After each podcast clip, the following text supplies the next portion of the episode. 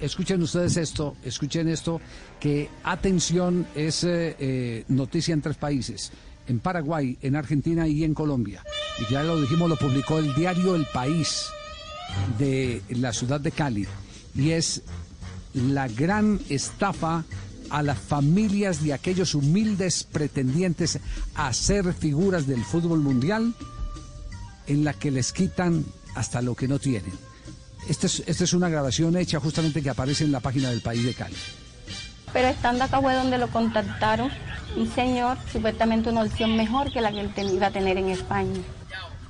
La persona que me prometió ir a Dubái me contactó por medio de Facebook, ya que como normalmente subo siempre mis fotos de jugando, videos, si me entienden, Instagram también.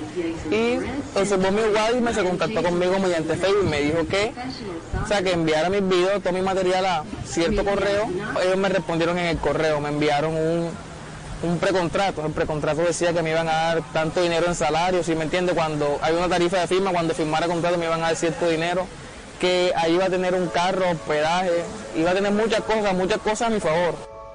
Para nosotros una alegría, corazón se nos iluminó, o sea, y ve la, alegría de él, sus ojos, su actitud.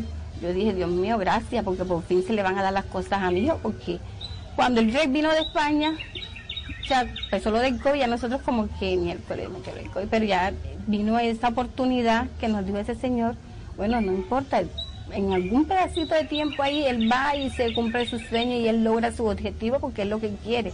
Bueno, lo que me pidieron fue que pagara la visa, que en ese entonces no sabía que el equipo que nos fuera a contratar tenía que darnos ese aspecto. Yo como no sabía por, el, por mi sueño, por el anhelo que tenía de cumplir lo que deseaba, fue que tuve ese pequeño error. Nosotros le consignamos casi 4 millones a tres nombres diferentes de personas uno como que no desconfía en ese momento, pero uno tiene como el recelito, pero por el sueño que uno tiene, la pasión que uno tiene, se le hace más difícil de pronto uno desconfiar. Ya, ya, tenemos el chico, eh, el, chico en línea, está Pérez en, línea, ¿cierto? Eh, ¿Me confirma producción?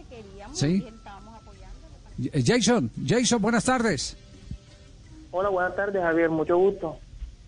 Un placer saludarlo. Usted es víctima de los timadores que a nombre del fútbol engañan, eh, eh, no solo juegan con la ilusión eh, del chico, sino que engañan a los padres de familia para sacarles hasta lo que no tienen.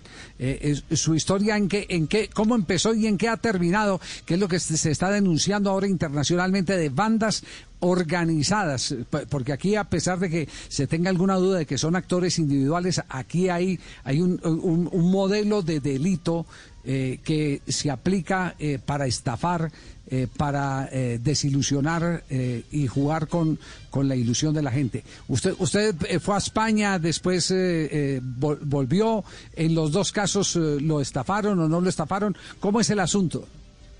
Pues claro, Javier, mira, comienzo contando de que normalmente, como sabes, soy futbolista, he jugado casi en la mayoría de los clubes aquí en Colombia, jugado en el Real Cartagena, estuve en Cali cierto tiempo, en Tolima también estuve jugando cierto tiempo, divisiones inferiores. Pero sucede de que en mi paso por el fútbol, toda esa cuestión, o sea, nunca tuve de pronto la oportunidad de llegar a debutar aquí en Colombia. Y se me presentó una oportunidad para ir a jugar a España, unas pruebas en España. Gracias a Dios me fue bien en España, estuve probando. Pero me tocó devolverme acá a Colombia por motivos del COVID. El COVID-19, tú sabes que la pandemia, toda esta cuestión.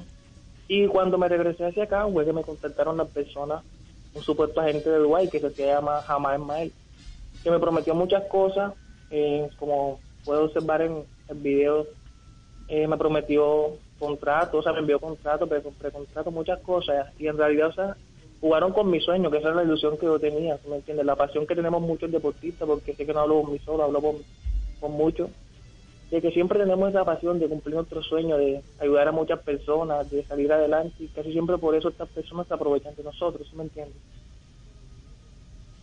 Ya, eh, eh, ¿cuánto, ¿cuánto en total tuvieron que pagar para las dos operaciones, eh, para, para las, los, los dos viajes en los que se montó en la aventura?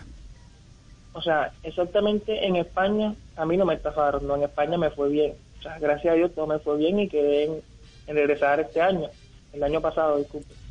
Pero cuando vine allá fue que me contactaron las personas de Dubái ahí fue donde se ocurrió la estafa, los de Dubái. En España, en España todo fue bien, gracias a Dios. En Dubái fue que me sucedió lo que y fueron 4 millones aproximadamente. Sí, eh, ¿y ha conocido casos similares eh, al suyo? Claro, de hecho, como tres amigos míos que creo que también aparecen en, el documental que usted acaba de mencionar, eh, también le sucedió lo mismo. De hecho, yo lo recomendé también porque sus casos me parecían también muy peculiares, o sea, y me parece duro que, o sea, las personas se aprovechen de nuestros sentimientos, ¿sí me entiende? La pasión que uno siente en ese momento por este gran deporte. Sí, sí, sí. Eh, eh, pero, son, son las, ¿han, ¿han coincidido esas mismas personas, eh, Jason, o no? Sí, o sea, hay algunas personas que han coincidido, bueno, en el caso mío no, no han coincidido las personas, pero he visto otros casos que sí, las personas han coincidido con el mismo estafador, ¿sí me entiendes? No, qué, qué, qué cosa tan, tan, tan tenaz esa. Eh, y, dolorosa, ¿no? Además dolorosa porque porque es el sentimiento de toda una familia. En el caso suyo le, vemos, le, vemos, la cara a su mamá explicando de dónde de dónde tuvieron que sacar los recursos, cómo recoger. Y, hay otros casos que están ahí eh, notificados y uno de ellos es el el de un eh, chico del Pacífico cuya familia es de pescadores. Se montaron en el gota gota para poder mandarlo al exterior y, y terminaron sin viaje, sin plata y con el gota gota encima. Entonces estamos frente, sí, frente a una tragedia. Claro, exactamente, y como acabo de decir, las personas, o sea, a veces esas personas piensan que de pronto, o sea, no hacen un mal solamente a uno, pero no solamente a, a los jugadores, sino también a las personas, a nuestras familias, casi siempre son las que nos brindan ese apoyo, o sea, como confían en nuestro talento, casi siempre quieren ver, vernos bien, ¿sí me entiendes? Y eso es lo que sucede. Sí, muy, muy, triste, muy triste el, asunto. ¿Y qué va a hacer de su futuro futbolístico entonces, Jason? Pues la verdad en estos momentos actualmente estoy sin club, sigo entrenando todos los días, no pierdo la motivación. Eh, me gustaría poder tener cualquier prueba en algún club, que yo sé que yo voy a demostrar mi talento, yo sé que soy un gran jugador. Me gustaría poder tener esa facilidad y más adelante que persevera alcance, yo sé que voy a poder lograr mi, mi sueño.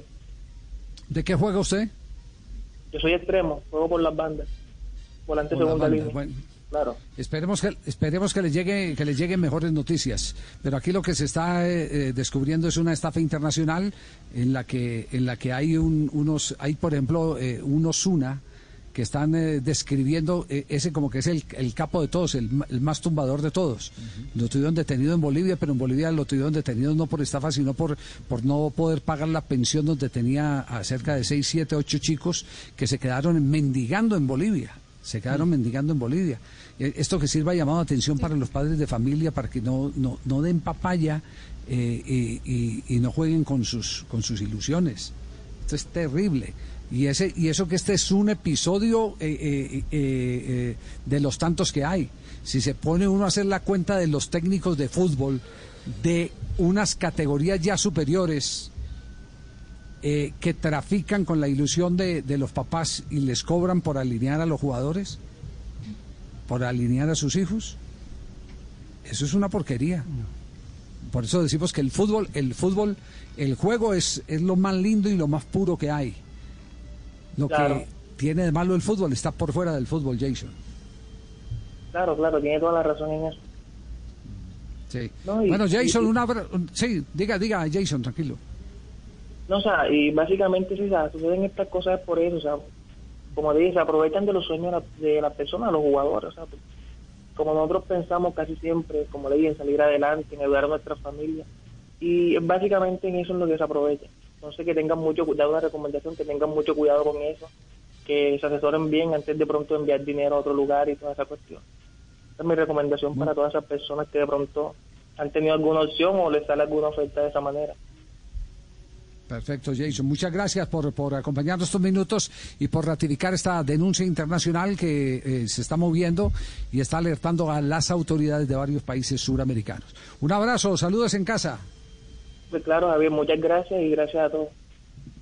Ya tenemos en la tarde las 3.22 minutos. Nos vamos a una rápida ronda con las frases que han hecho noticia. Estamos en Blog Deportivo.